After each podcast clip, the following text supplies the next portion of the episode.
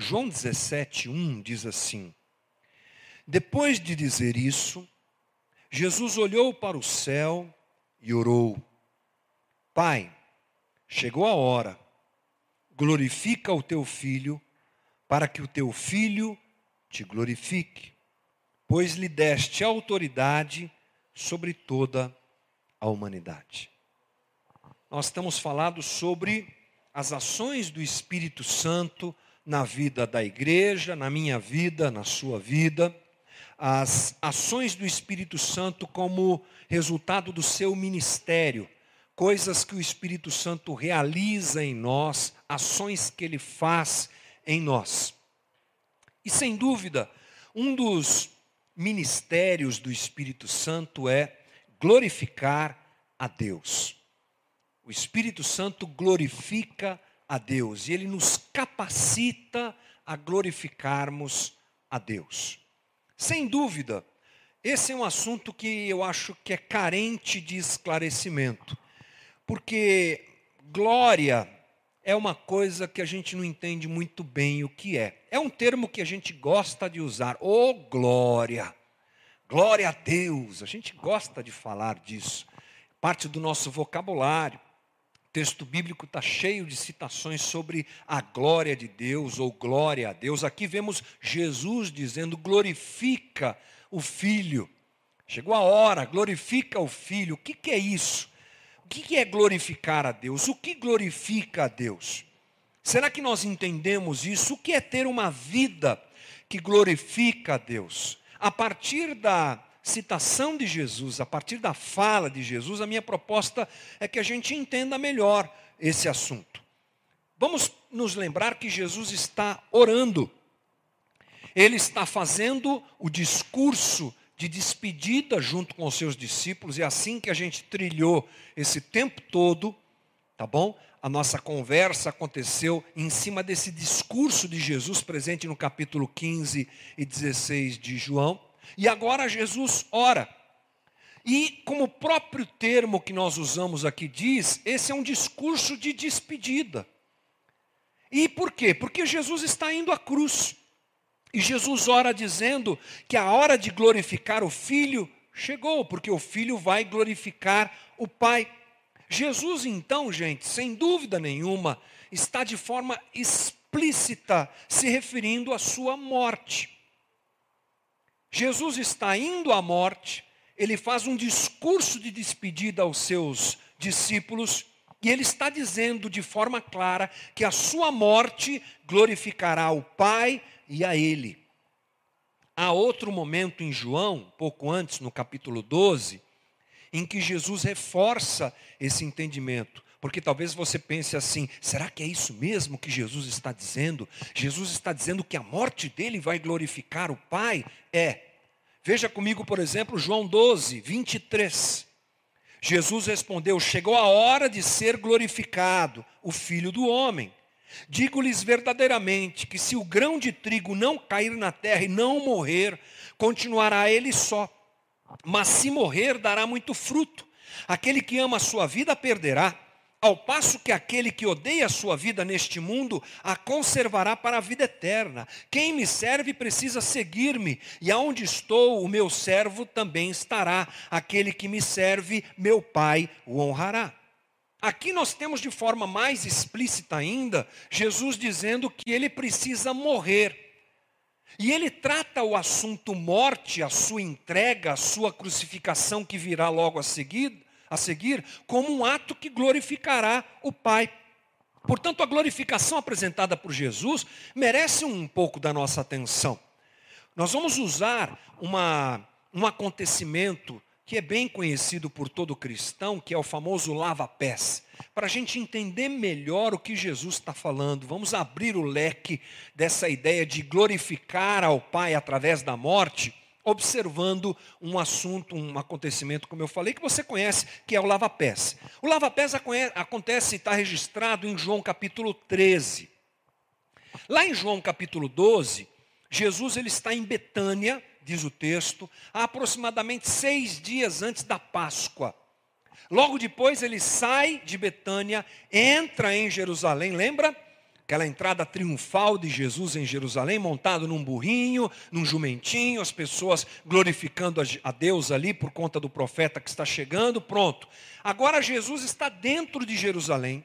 E no capítulo 13, ele está reunido com os seus discípulos, talvez três dias antes da Páscoa, a gente não sabe bem exatamente, e ele faz um jantar, uma, uma refeição junto com os seus discípulos, e ali acontece aquele famoso lava-pés. Jesus lava os pés dos discípulos. Eu não vou ler o texto aqui, mas você se lembra dessa história. Mas é preciso lembrar qual era o clima que estava no coração dos discípulos. Sabe por quê? Porque os discípulos também tinham dificuldade de entender essa glorificação pela morte. Essa coisa de a glória de Jesus era uma coisa confusa também para os discípulos. Eles tinham uma expectativa uh, equivocada sobre a glória de Jesus.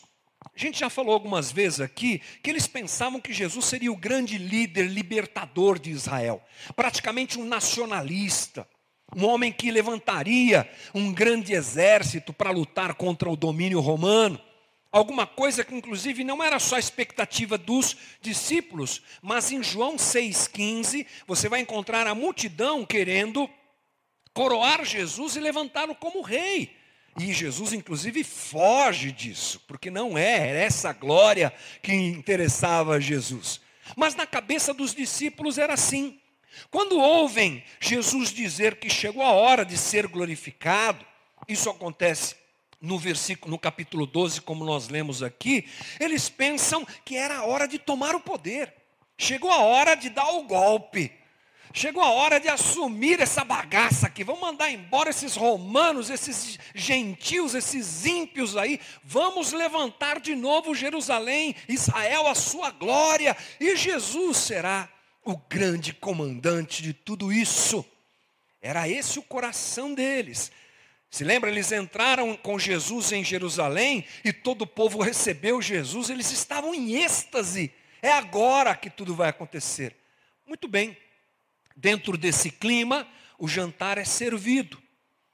E quando um jantar é servido, nesse momento histórico, nessa cultura, implicava necessariamente em se realizar o lava-pés. Quem fazia isso? O escravo mais humilde da casa. E aí, naquele lugar, não tinha um escravo humilde, tinha Jesus e os seus discípulos. E o jantar servido, o que provavelmente aconteceu foi que um ficou olhando para o outro. E aí? Você não vai lavar o pé do pessoal? Porque eu não vou. Porque eu devo assumir um grande ministério do líder Jesus, que está para se tornar rei aqui em Israel. Eu vou ocupar uma cadeira muito importante. Eu sou uma pessoa também assim, sou próximo de Jesus. Então, alguém vai lavar os pés de, de, do pessoal aqui? Eu não. Esse era o clima. Um provável clima de eu não vou, vai você. Coisa do tipo, né? Uma disputa interna que estava acontecendo com os discípulos a respeito da glória do novo reino que Jesus iria levantar e colocar para funcionar daqui a pouco, segundo a cabeça deles. Essa era a expectativa deles, o entendimento. Então não era hora de mostrar fraqueza, e ficou aquele jogo de empurra-empurra. No meio disso acontece algo revelador, que João destaca lá no versículo 4 do capítulo 13. Assim, levantou-se da mesa, quem? Jesus. Tirou sua capa, colocou uma toalha em volta da cintura, depois disso, derramou água numa bacia e começou a lavar os pés dos seus discípulos, enxugando-os com a toalha que estava na cintura. Jesus, o mais importante personagem dentro daquele lugar, não espera, mas se levanta, se coloca como servo, inclusive tirando a parte de cima da sua roupa, faz como os servos faziam se ajoelha ao pé de cada um deles e lava os pés. Pés sujos, imundos, por conta da poeira daquele local. Lava o pé de Pedro, lava os pés de Mateus, lava os pés de João, lava os pés de Judas. E depois de ter lavado os pés de todos, você vê uma reação confusa na cabeça daquele pessoal. Deve ter acontecido um burburinho, mas o que ele está fazendo? Meu Deus, deve ser algum plano de marketing, deve ser alguma coisa que ele está ensinando para a gente. Mas há uma indignação também. E Pedro, sempre Pedro, né? Deixa a sua indignação aflorar. E no versículo 6 diz assim: Jesus chegou-se a Simão Pedro que lhe disse: Senhor, vai lavar, vais lavar os meus pés? Respondeu Jesus: Você não compreende agora, Pedro, o que eu estou fazendo. Mais tarde você compreenderá. Mas mesmo assim, Pedro diz: Não, nunca lavarás os meus pés. Alguma coisa tipo assim: O senhor vai lavar os meus pés? Essa pergunta no texto bíblico, ela é cheia de indignação. Às vezes nós achamos que Pedro está querendo assim mostrar humildade, que nada, é uma falsa humildade. Pedro está dizendo pelo menos duas coisas aqui. Não, Jesus, o senhor vai ser rei daqui a pouco. O senhor não pode lavar os pés de ninguém.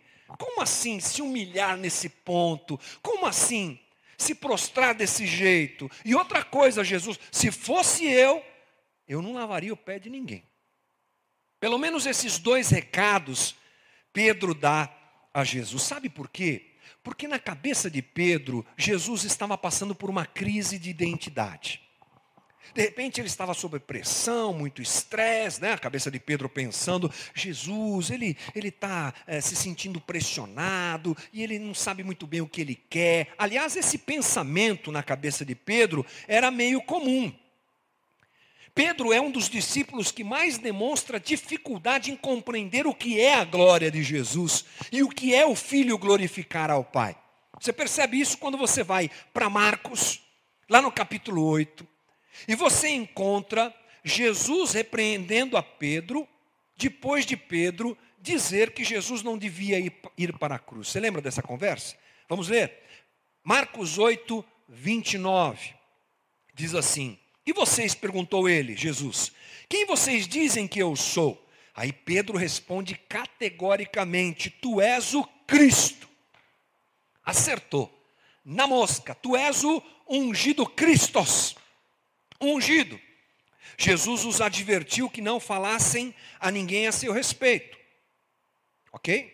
Aí no 31, Jesus diz assim o texto: Então ele começou a ensinar-lhes o que era necessário que o filho do homem sofresse muitas coisas e fosse rejeitado pelos líderes religiosos, pelos chefes dos sacerdotes, pelos mestres da lei, que ele fosse morto e três dias depois ressuscitasse. Ele falou claramente a esse respeito. Depois que Pedro identifica, Jesus começa a dizer: então, gente, vocês têm que se preparar, porque eu vou morrer eu vou morrer uma morte violenta e eu vou ser é, levado a julgamento. E começou a falar essas coisas. E diz o texto aqui, ele falou claramente a esse respeito. E qual foi a reação de Pedro? Vai lá, Pedro. Então Pedro, chamando a parte, começou a repreendê-lo. Não, Jesus, que é isso? Tu és o Cristo. Não pode. Como assim, Jesus? Senhor, eu estou indignado com essa sua postura. Tome uma posição, Jesus. O Senhor é cabeça, não é um cauda, Jesus. Já pensou? Que conversa esquisitíssima, né? Aí vem aquele jeito coach de Pedro, coach evangélico agora, coach gospel. Não, Jesus, você precisa acreditar mais no seu potencial. Diga comigo, eu posso, eu posso, eu posso três vezes. Já pensou que conversa louca é essa? Você precisa influenciar as esferas de poder e de autoridade. Não, Jesus não diga que você vai sofrer. Deus é bom e Ele vai cuidar de você em todas as coisas. Tome o teu lugar de honra. Você é alguém diferente. Essa conversa que Pedro teve com Jesus resultou numa repreensão daquelas. Lá no 33 diz assim: Jesus, porém, olhou voltou-se, olhou para os seus discípulos e repreendeu Pedro, dizendo: Para trás de mim, Satanás. Você não pensa nas coisas de Deus, mas nas coisas dos homens. Pedro, essa conversa tua aí não tem nada a ver comigo.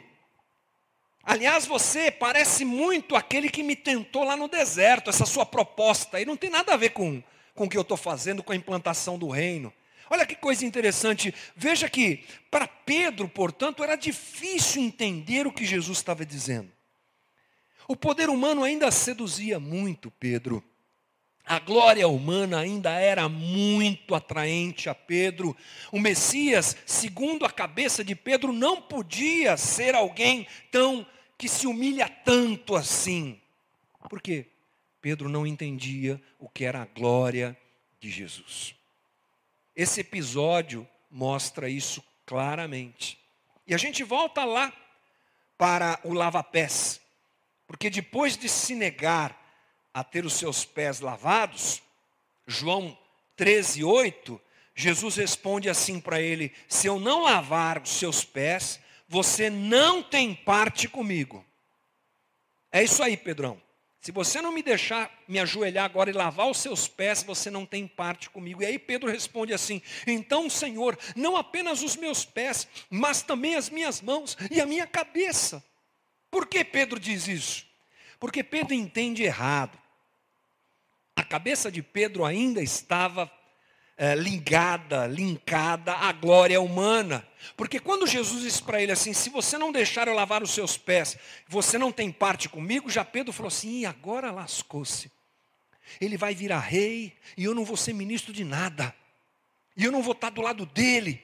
Esse plano revolucionário de glória, em que Jesus vai ser levantado como rei de Israel, estou fora. Nada disso.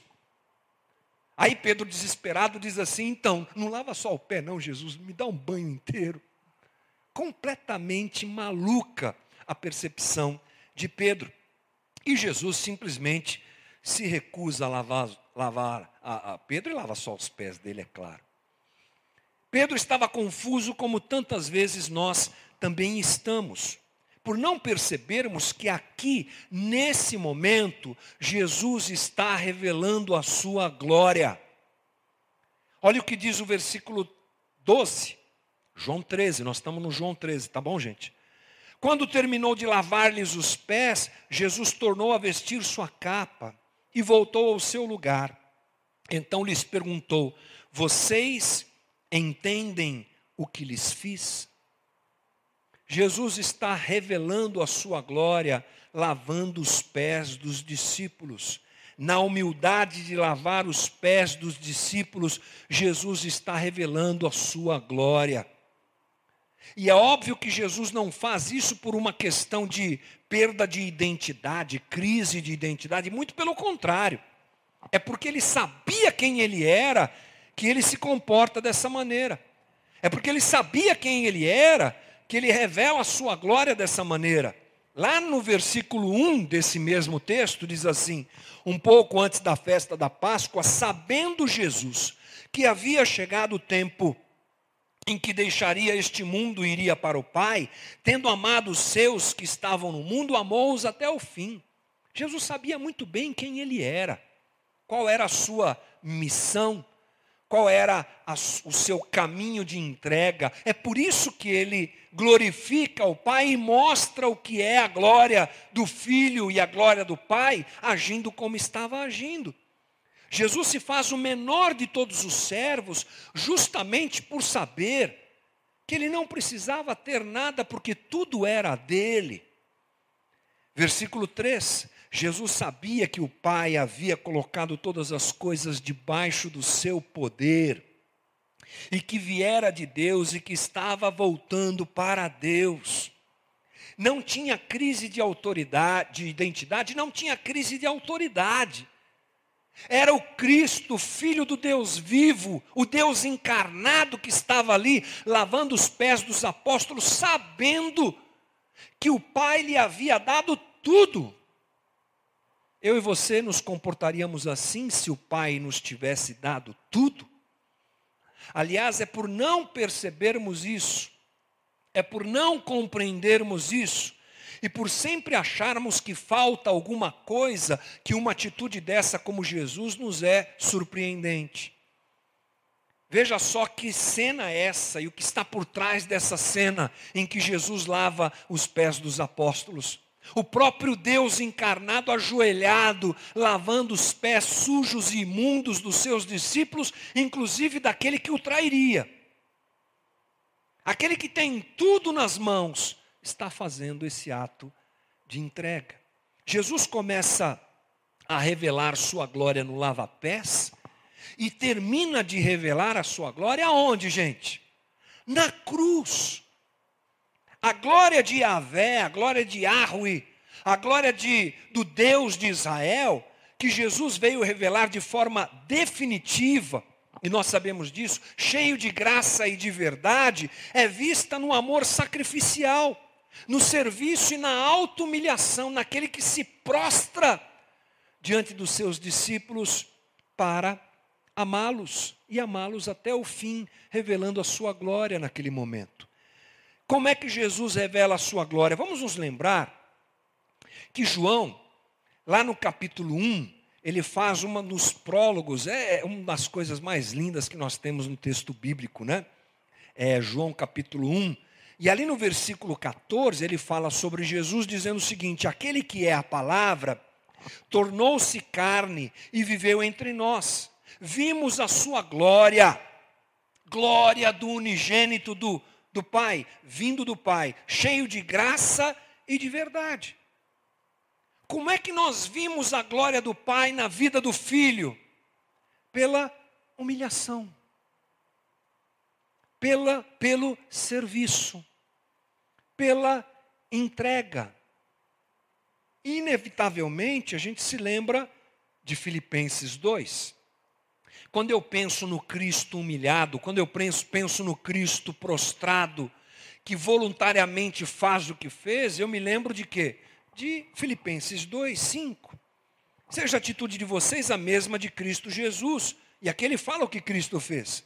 Que, embora sendo Deus, não considerou que o ser igual a Deus era algo que deveria pegar-se, mas esvaziou-se a si mesmo vindo a ser servo, tornando-se semelhante aos homens, e sendo encontrado em forma humana, humilhou-se a si mesmo e foi obediente até a morte e morte de cruz.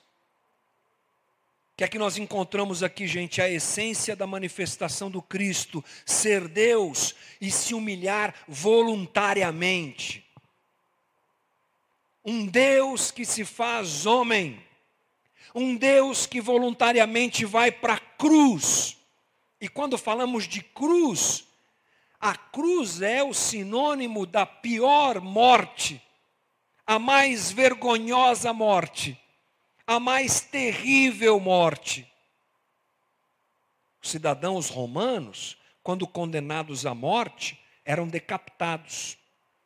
Corta a cabeça, acabou o sofrimento. Mas Aqueles que não eram romanos, como o caso de Cristo, sabemos bem, são colocados na cruz para a pior morte existente, a mais vergonhosa, a mais humilhante forma de morte. Esse é o Deus do cristianismo. Esse relato confunde a cabeça das pessoas. Quando Paulo falava sobre isso e apresentava o evangelho aos gregos, e a outros povos, a confusão era geral. Como assim um Deus que se faz carne e morre? Por quê? Porque os deuses da mitologia grega, por exemplo, são os deuses do poder. São, de, são deuses que humilham o homem, que se aproveitam do homem. Mas o Deus do cristianismo é o Deus que morre pelo homem.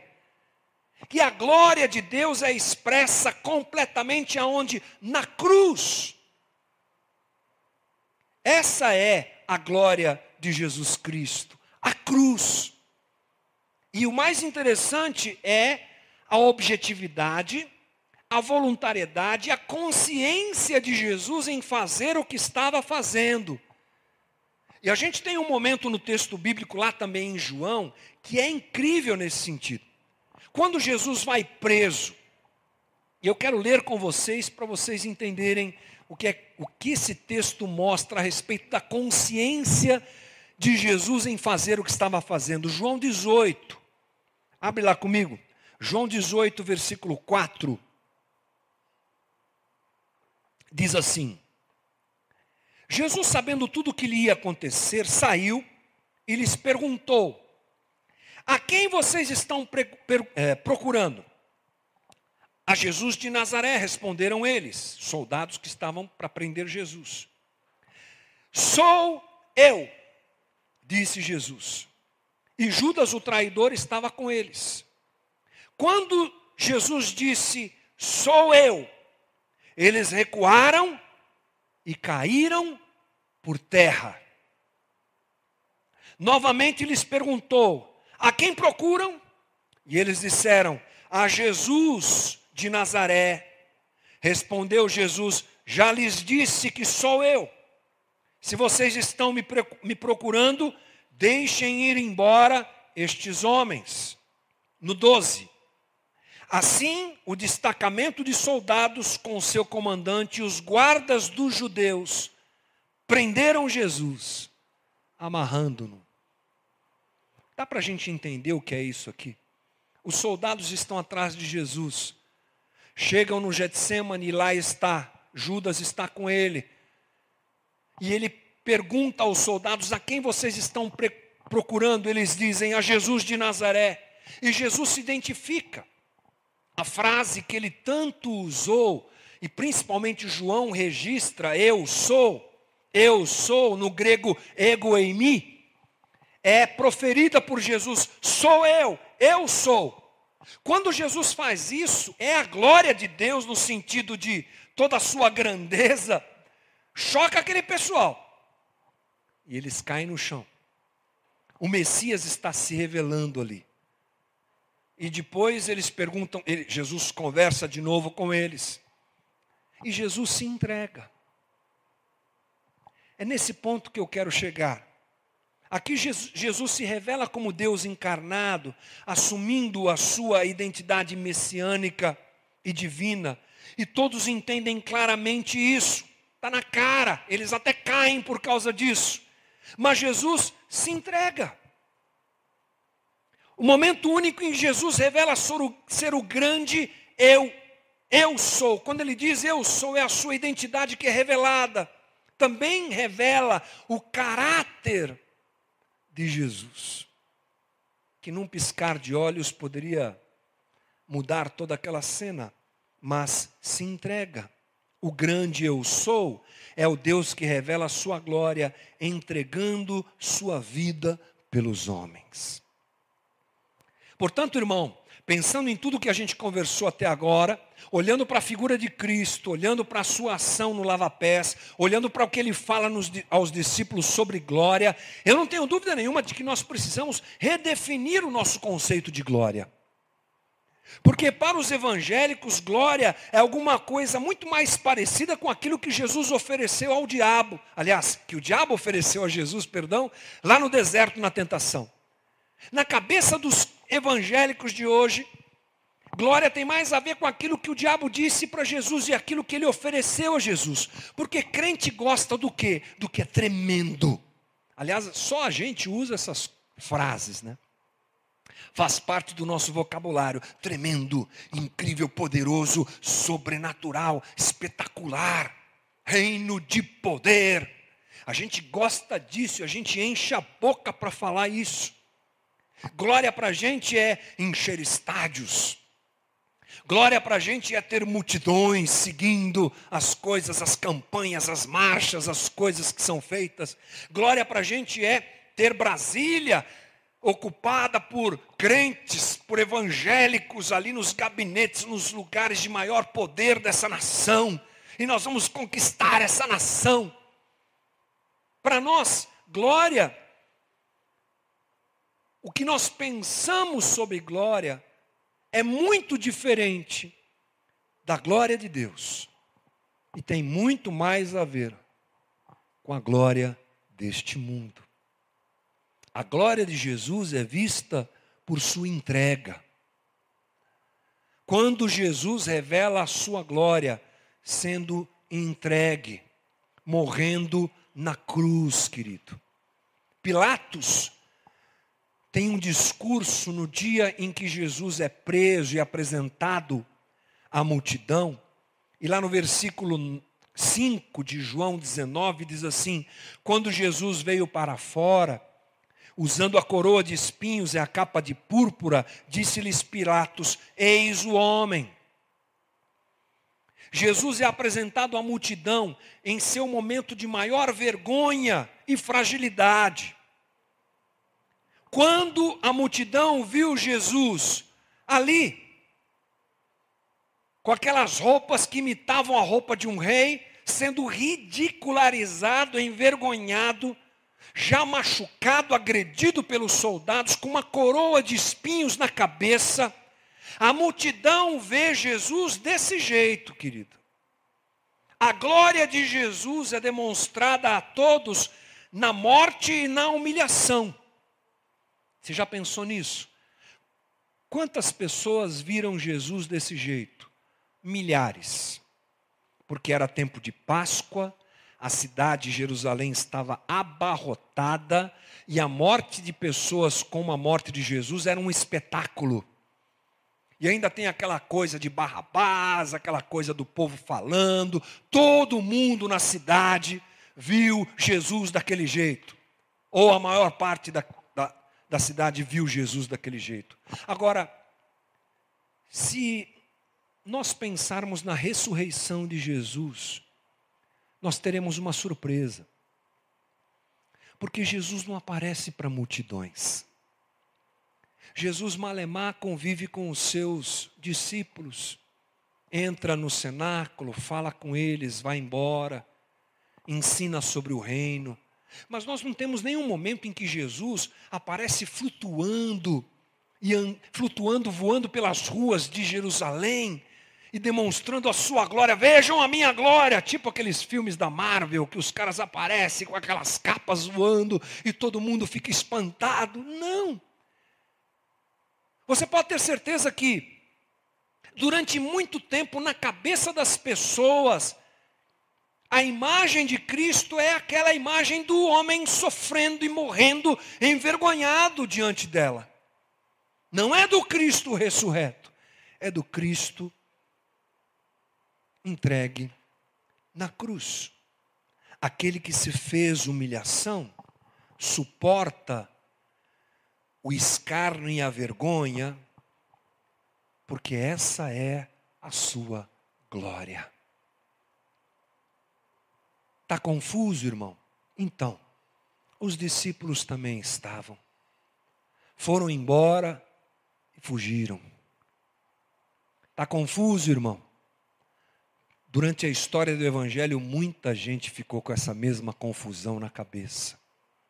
Mas agora, depois de toda essa conversa, a gente pode sintetizar dizendo: quando Jesus ora e diz, é agora a hora do Filho ser glorificado, agora é a hora de ir para a cruz. Agora é hora de ser exposto à vergonha. Agora é hora de servir voluntariamente com a minha vida e entregá-la ao Pai pelos pecadores. A glória de Jesus não são os grandes eventos. A glória de Jesus não é nas coisas mirabolantes que os evangélicos tanto gostam. A glória de Jesus está na entrega. A gente glorifica a Deus quando a gente se entrega. E a morte de Jesus, ela revela de forma definitiva a sua majestade e a sua glória. A partir daí, nós vemos Jesus aparecendo aos discípulos e confirmando esse ensinamento, confirmando essa realidade de que eles também deveriam se entregar. Lá em João, nós vemos João no capítulo 14 a 17, redefinindo uma série de símbolos de Israel e o que estava acontecendo, a transição do velho para o novo, a velha aliança para a nova aliança. E ali, tudo isso é apresentado aos discípulos como o caminho que deveria acontecer com cada um deles, inclusive conosco. que somos chamados por esse sacrifício a nos reconciliar com Deus através da morte de Jesus na cruz. E assim, nós somos convidados a trilhar o mesmo caminho e viver a mesma glória, nos entregando dia a dia para que a glória de Deus seja vista em nós. A glória de Deus está na nossa entrega. A glória de Deus está no nosso serviço. A glória de Deus está em nós amarmos, em nós nos entregarmos, imitando realmente o que Cristo fez, morrendo para nós mesmos e abraçando todos os dias o Evangelho. Lá em João 20, 22, Jesus sopra sobre os discípulos e os envia para eles serem testemunhas da glória do Pai. Sejam testemunhas da glória do Pai. Qual é a glória do Pai? O Filho na cruz. Quando eu glorifico Jesus, imitando o seu caminho, os seus passos, vivendo o seu caminho. E nessa manhã, eu espero que você entenda que essa é uma ação que o Espírito Santo faz em nós. Esse foi um estudo que mexeu muito comigo. Sempre que a gente vem falar alguma coisa aqui, a gente fala primeiro com a gente, depois com você, né? Até porque a gente se prepara para falar menos besteira aqui em cima. Mas e alguns desses dessas conversas acabam Todas elas, de alguma maneira, tocam o coração da gente, mas algumas delas são mais profundas.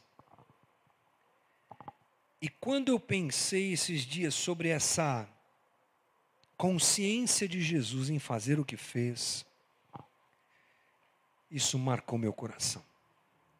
O Deus que se faz homem, se esvazia e se humilha como homem, como Paulo diz aos Filipenses, e nós já lemos aqui, é uma realidade que deve marcar o coração da gente e deve fazer cada um de nós seguir esse mesmo caminho, esse mesmo espaço. A sociedade em que vivemos pensa em glória como exercício de poder,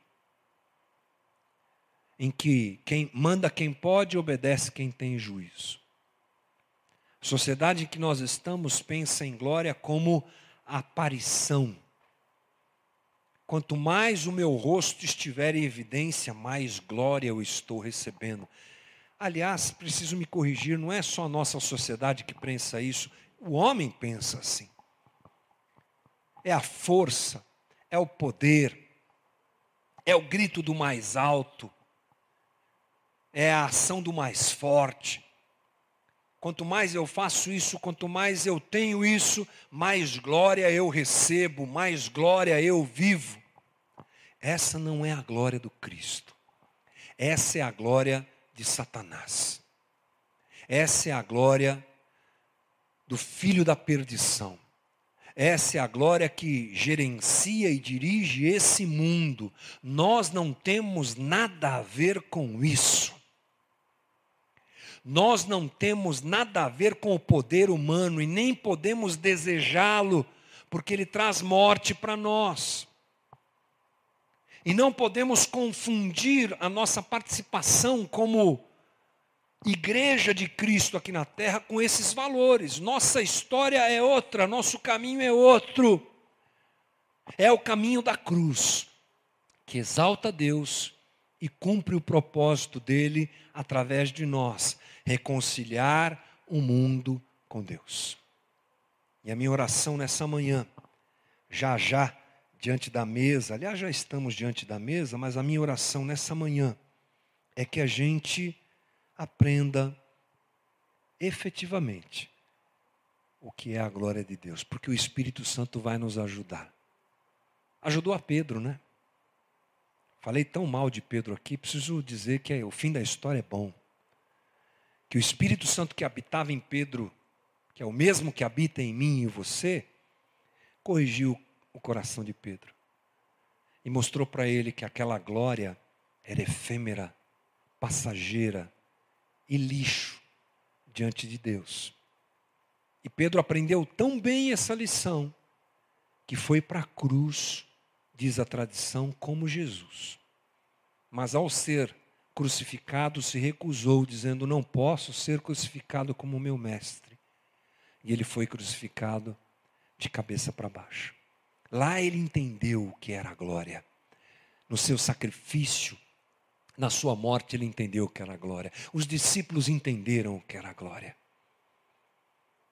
Que sejamos nós discípulos que entendem o que é a glória de Deus sobre nós. Vamos para o momento da ceia, gente. Vamos lá, o pessoal da música me ajude aqui.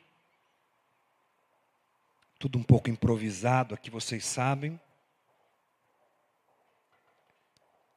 Mas nós vamos aquele momento gostoso que a gente tem de celebração da morte e da ressurreição de Jesus Cristo.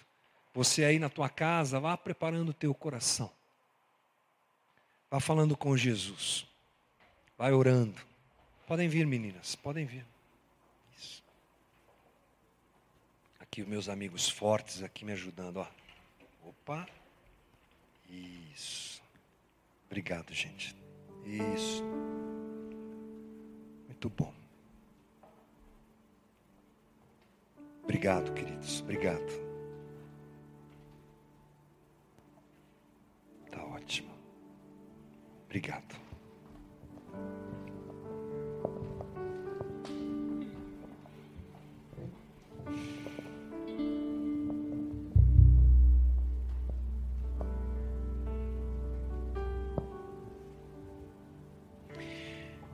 Algumas ceias atrás,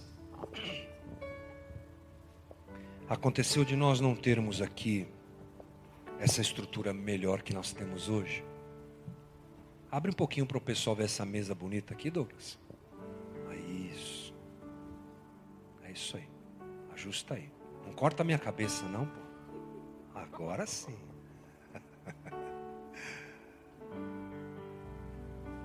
E a gente estava com uma mesinha muito simples aqui. Hoje está melhor. Obrigado, pessoal que ajudou a gente.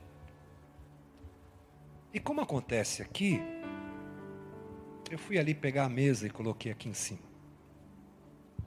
E um, uma das pessoas que acompanha a nossa comunidade não há muito tempo, e que agora acompanha essas transmissões, me mandou uma mensagem durante a semana dizendo assim: Como assim? Estava espantado e feliz. Eu nunca vi um pastor pegar a mesa da ceia e colocar em cima do palco e servir as pessoas. E essa pessoa está passando por um processo de reconstrução da sua fé. E para quem me conhece sabe que aqui na casa a coisa é assim mesmo. Mas diante do que o meu irmão me disse, esse meu irmão me disse, nosso irmão, eu fiquei pensando que mundo que nós estamos em que um pastor não pode pegar uma mesa de ceia e servir os seus irmãos? O que é que nós fizemos com o Evangelho? Que tranqueira que a gente fez com a vida cristã? Porque se alguma coisa foi dada a nós, foi dada para nós servirmos ao outro. Esse é o Evangelho de Cristo. Parece que tiraram essas páginas da nossa Bíblia. Parece que nos fizeram esquecer o princípio de tudo isso que nós conversamos aqui hoje. E fizeram a gente achar que glória é a exaltação humana. É o destaque para aquele que é líder aquele que mais recebeu, mais tem que servir. E assim a gente tem construído a nossa teologia, a nossa fé e a nossa espiritualidade. Porque vamos celebrar juntos agora a morte do nosso Senhor Jesus. Tudo isso que a gente falou agora, né? A morte, que é resultado da ação de um Deus de amor, que conscientemente se esvazia habita entre nós e vai para a cruz. Que isso tome teu coração nessa manhã. Que isso encha o teu coração nessa manhã e mude o nosso jeito de pensar em Evangelho. Querido Jesus, obrigado. Que boa manhã é essa. Obrigado pela tua misericórdia que proporciona a gente a desconstruir esse jeito esquisito que os homens querem viver o Evangelho. E só podemos fazer isso porque o Senhor nos ensina. Porque o Senhor é o Deus que diz: faça o que eu fiz. Como me humilhei, como me entreguei, como morri por vocês. E é isso que vocês estão celebrando hoje, diante dessa mesa. Façam também. Se fazemos, não é por mérito, é porque seguimos o caminho do Cristo. Humildade que traz mérito não é humildade. Humildade que segue o exemplo de Cristo. Essa é a que nós queremos viver. A mesa sempre me emociona, Jesus. A mesa sempre, a ceia sempre mexe com o meu coração. Por me lembrar da tua disposição em morrer por mim. Por, por me fazer olhar para mim e ver um pecador absoluto pecador, mas de olhar para mim e ver que o Senhor me amou. E foi para aquela cruz voluntariamente, mostrou a sua glória para todos ali. Obrigado. Obrigado pela casa da Rocha Guarulhos. Obrigado pelo, pelos meus irmãos que ajudam a gente, que vivem o Evangelho com a gente. Obrigado, Jesus. Obrigado.